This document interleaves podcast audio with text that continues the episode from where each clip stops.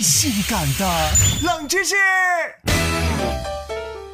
大家在喝酒的时候都习惯碰杯，然而喝酒为什么要碰杯呢？冷门指数四颗星。第一种说法是碰杯是古希腊人创造的。传说古希腊人注意到这样一个事实：在举杯饮酒的时候，人的五官都可以分享到酒的乐趣，鼻子能够闻到酒的香味儿，眼睛能够看到酒的颜色，舌头则能辨别酒的味道。喂，你们是不是瞧不起我两只耳朵啊？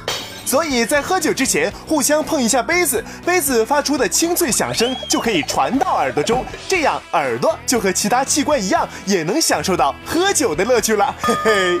另一种说法是，喝酒碰杯起源于古罗马。古代的罗马崇尚武力，常常开展角力竞技，喝酒则是互相勉励、鼓励的意思。但为了防止心术不正的人在给对方喝的酒中放了毒药，嗯，所以在喝酒之前都会向对方的酒杯中倾注一些。哼哼哼哼，看你呀，喝还是不喝？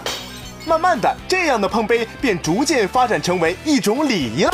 今天碰杯已经成为饭桌上人们一种习惯，要和尊敬的人喝酒，碰杯时杯子应该要比人家的低一点。要是朋友的话，也应该和对方差不多高。从未听过如此性感的冷知识，这就对了。下次喝酒吹牛的时候，你就可以告诉他，嗯，我们为什么要干杯喽？